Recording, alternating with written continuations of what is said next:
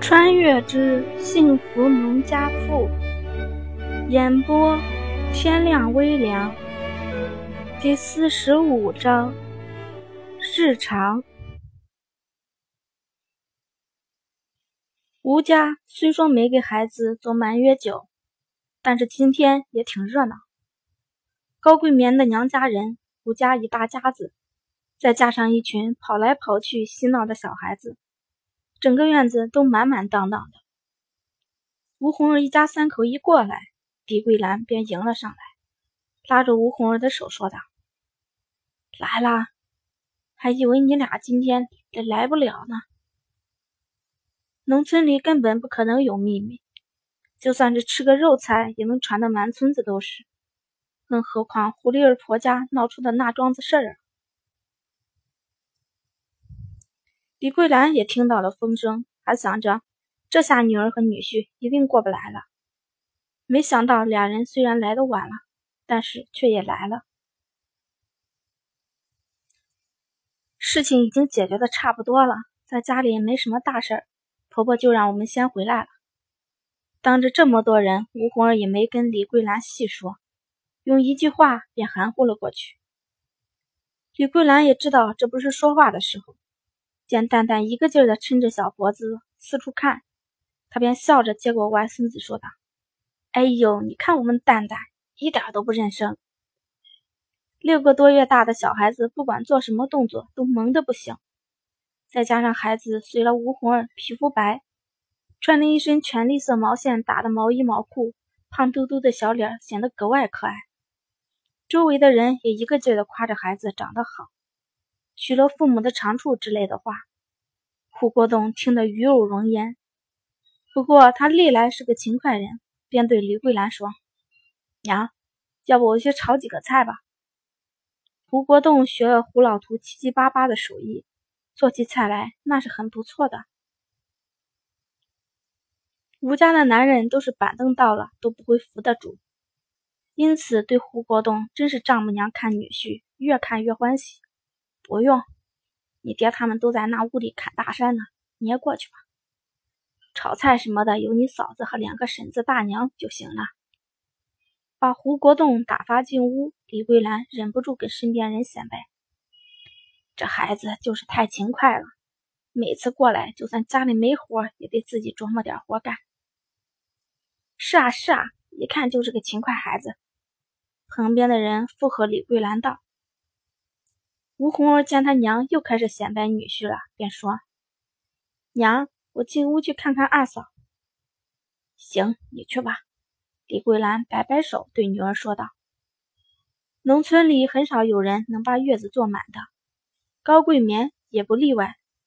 她生孩子的时候正赶上村里分地，别说李桂兰一人分身乏术，就是高桂棉月子都没坐安生，没办法，在屋里根本坐不住。”只要是农村人，就没有不惦记自家地的。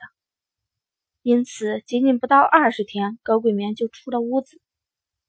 好在她身子骨历来壮实，再加上大家也都顾及着她的身体状况，所以高桂棉这时候的脸色还算不错。见吴红儿抱着孩子进来，高桂棉笑着说道：“红儿来啦。”吴红儿也连忙跟高桂棉和屋里的人打招呼。高桂棉的屋子里坐着几个她的娘家人，她的两个嫂子和一个妹妹。高桂棉娘在外面跟李桂兰唠嗑，没在屋里。吴红儿没嫁人的时候，跟高桂棉的感情就不错，见到她来了，也格外高兴。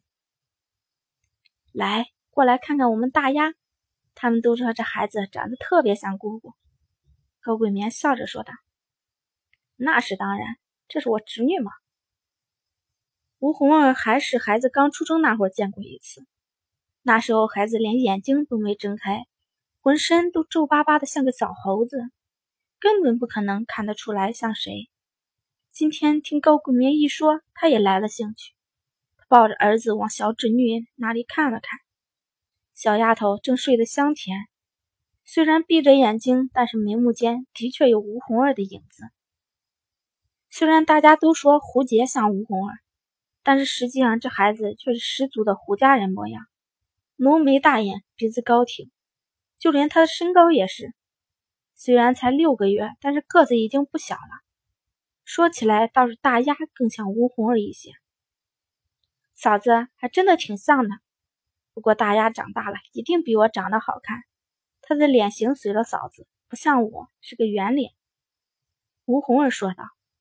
为了近距离的看孩子，吴红儿便把胡杰小朋友放在了炕上，他自己也坐在了炕边上。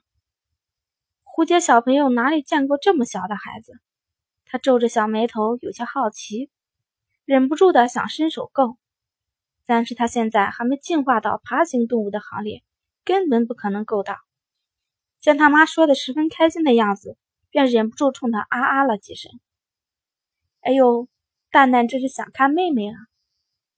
高桂棉见到小孩子动作也颇为好笑，便想把他抱得离自家闺女近一点。嫂子，你别管他，这小子皮着呢，别让他碰到孩子了。吴红儿可不敢让自家这个皮小子离大丫近了。这小子整天什么都往嘴里塞。前几天他一个不留神，这小子竟然去啃胡国栋的脚丫子去了。大丫才刚满月，可不能让这皮小子闹腾。虽然他的破坏力还很小，看你说的，这么小的孩子能干什么？来，蛋蛋，二婶子抱抱。说完，就把一直向这边探头的皮小子抱了过来。这小毛衣毛裤是你打的吧？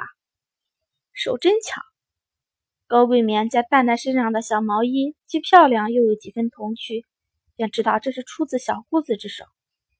小姑子自来就是手巧，这是大家都知道的。前几年她在家当闺女的时候，没少给几个侄子做小衣服、小鞋子。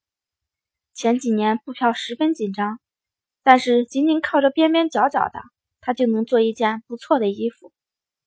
当年她给楠楠做的小褂子，现在给大丫穿也不难看。还有大丫刚出生那会儿拿来的虎头鞋，也是十分精致。说起这个，我差点忘了。我还给丫丫用毛线打了双小鞋子呢，现在穿正好。吴红儿拿过自己随身带的包，里面杂七杂八的都是胡杰小朋友的东西。他从里面找出来一双精致的小鞋子，鞋子用的毛线跟蛋蛋身上穿的是一种，只在鞋子上面用浅红色的线勾了一朵花，看着格外精致可爱。现在人们普遍穿黑、蓝、灰三色。哪里见过这么漂亮精致的小鞋子？吴红儿一把鞋子拿出来，高桂棉的娘家人也都啧啧称赞。说起来，做这双鞋也是偶然。现在毛线金贵，最关键的是这么漂亮的颜色根本买不到。这还是胡杏儿专门给小侄子拿来的。看着毛线颜色鲜亮，吴红儿干脆用前世无聊学到的方法。给儿子打了一身十分可爱的衣服。至于做做鞋子这点是剩下的，他灵机一动，就想给侄女打双鞋。因为剩的线不多，吴红儿干脆在上面用别的线打了个花，没想到却更漂亮。有了这个做突破口，一屋子人一直聊到该吃午饭了，这才散开了。三个女人一台戏，仅仅是一双鞋子，大家都能聊得津津有味。吃过饭，又收拾了残局，吴红儿便跟着他娘回家坐了会儿。至于胡国栋，则继续跟老丈人和大舅哥他们在吴新社家聊天。母女两个也快有将近一个月没见了，自然也是说不完的话。